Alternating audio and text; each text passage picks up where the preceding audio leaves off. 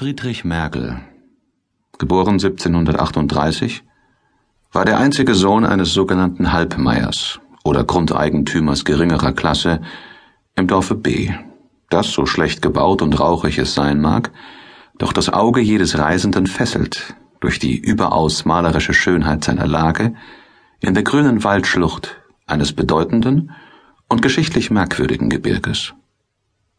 Das Ländchen, dem es angehörte, war damals einer jener abgeschlossenen Erdwinkel ohne Fabriken und Handel, ohne Heerstraßen, wo noch ein fremdes Gesicht Aufsehen erregte und eine Reise von 30 Meilen selbst den Vornehmeren zum Ulysses seiner Gegend machte.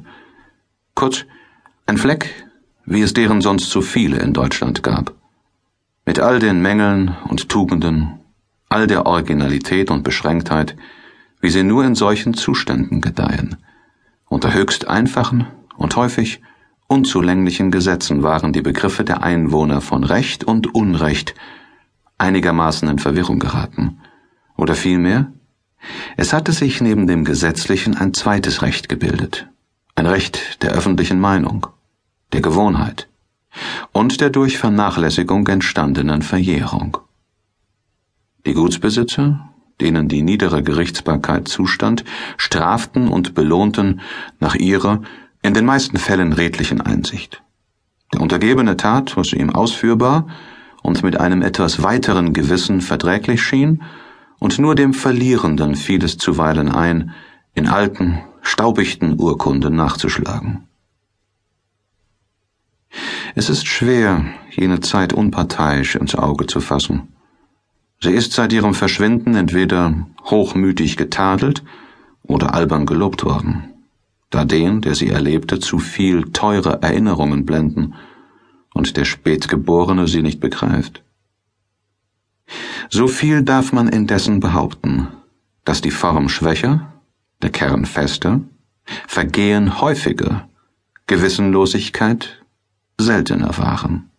Denn wer nach seiner Überzeugung handelt, und sei sie noch so mangelhaft, kann nie ganz zugrunde gehen, wogegen nichts seelentötender wirkt, als gegen das innere Rechtsgefühl das äußere Recht in Anspruch nehmen. Ein Menschenschlag, unruhiger und unternehmender als alle seine Nachbarn, ließ in dem kleinen Staate, von dem wir reden, manches weit greller hervortreten als anderswo unter gleichen Umständen. Holz- und Jagdfrevel waren an der Tagesordnung, und bei den häufig vorfallenden Schlägereien hatte sich jeder selbst seines zerschlagenen Kopfes zu trösten. Da jedoch große und ergiebige Waldungen den Hauptreichtum des Landes ausmachten, ward allerdings scharf über die Forsten gewacht, aber weniger auf gesetzlichem Wege als in stets erneuten Versuchen, Gewalt und List mit gleichen Waffen zu überbieten. Das Dorf B galt für die hochmütigste, schlauste und kühnste Gemeinde des ganzen Fürstentums.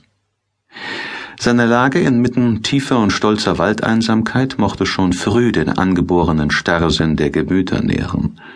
Die Nähe eines Flusses, der in die See mündete und bedeckte Fahrzeuge trug, groß genug, um Schiffbauholz bequem und sicher außer Land zu führen, trug sehr dazu bei, die natürliche Kühnheit der Holzfrevler zu ermutigen, und der Umstand, dass alles umher von Förstern wimmelte, konnte hier nur aufregend wirken, da bei den häufig vorkommenden Scharmützeln der Vorteil meist auf Seiten der Bauern blieb.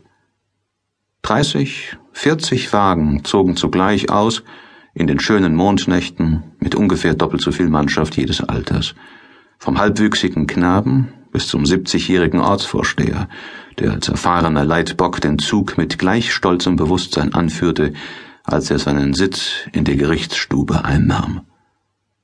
Die Zurückgebliebenen horchten sorglos dem allmählichen Verhallen des Knarrens und Stoßens der Räder in den Hohlwegen und schliefen sacht weiter.